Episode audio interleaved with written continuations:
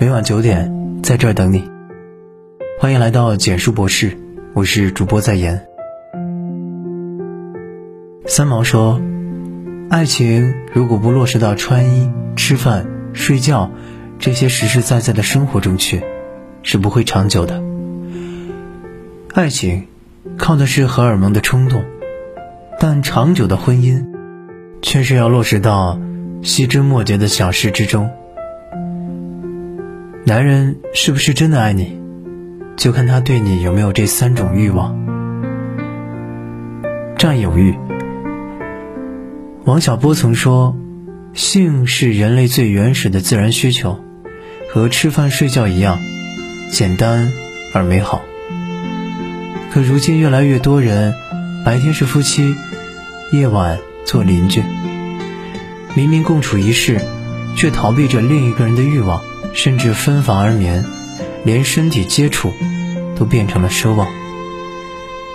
一句“爱情总会变成亲情”，似乎是最容易被接受的解释，但掩盖不了冷漠渐起的事实。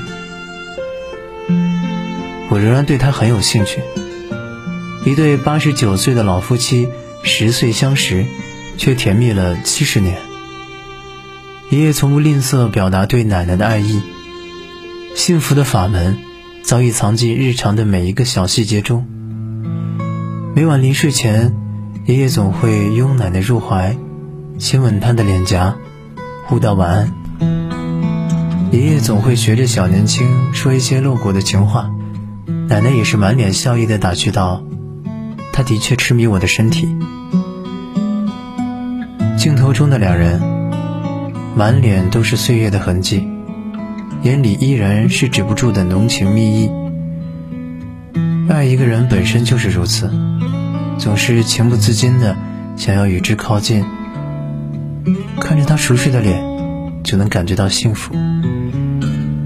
长久的婚姻，大抵离不开同床共枕、肌肤相亲。爱你的男人，会对你有占有欲、分享欲。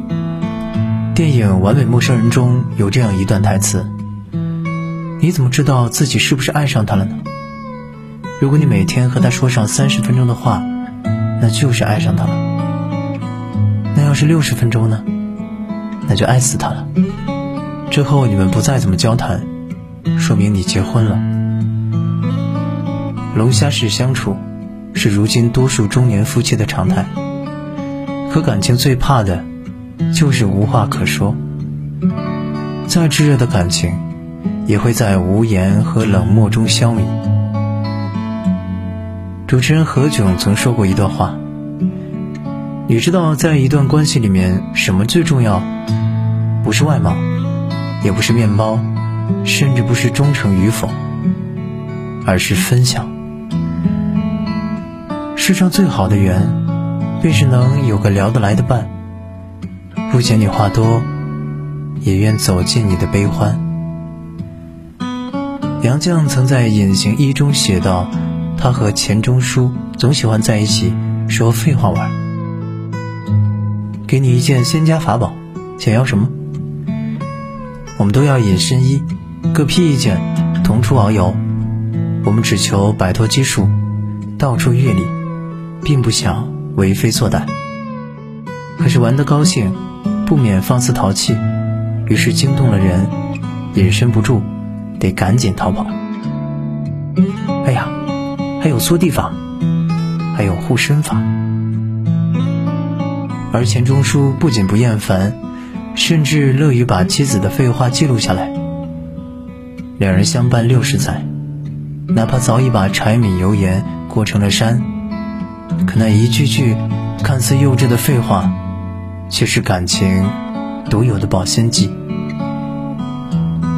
韩寒说：“爱情的副产品就是废话。爱你的男人会对你有分享的欲望，保护欲。”陈道明曾说：“夫妻间的恩爱不在花前月下时，而是大难临头时。”看一个男人是否真的爱你，生次病一目了然。我怕自己睡得太沉，就在腰间别了一根红线，另一头拴在老太婆的床栏上，她一拉，我就醒了。一张病床前的照片，曾感动了无数人。七十岁的陈爷爷和老伴李奶奶相伴四十余年，当得知老伴患上胰腺癌，他便开始陪着老伴一起奔波于各大医院。三百八十多个日夜，陈爷爷一直陪伴在病床前，哪怕请了保姆，陈爷爷依旧放不下心，坚持晚上睡在躺椅上，照看老伴。系在他和老伴手腕上的。是一根红绳，只要有什么需要，陈爷爷都能第一时间感知。一根红绳，一头牵着陈爷爷的心安，另一头牵着李奶奶的安全感。不知道剩下的日子还有多久，就想多陪陪他。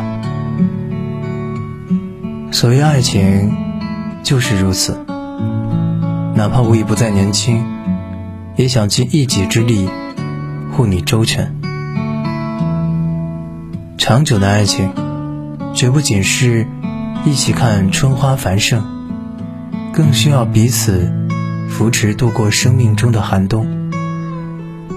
一个爱你的男人，也许他并不富有，也没有功成名就，但只要他知你苦楚，守你一生，不离不弃，如此。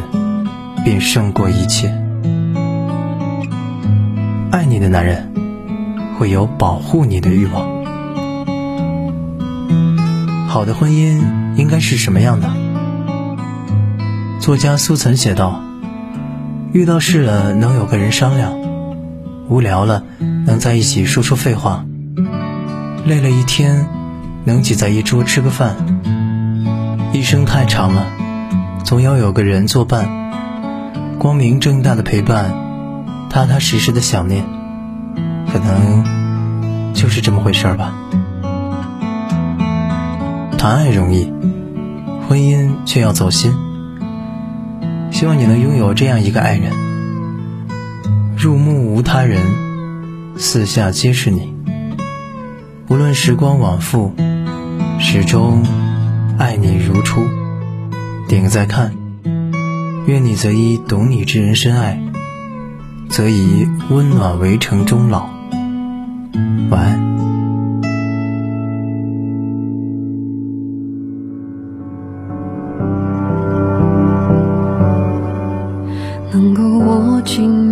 就别放了，能够拥抱的就别拉扯，时间着急的冲刷着。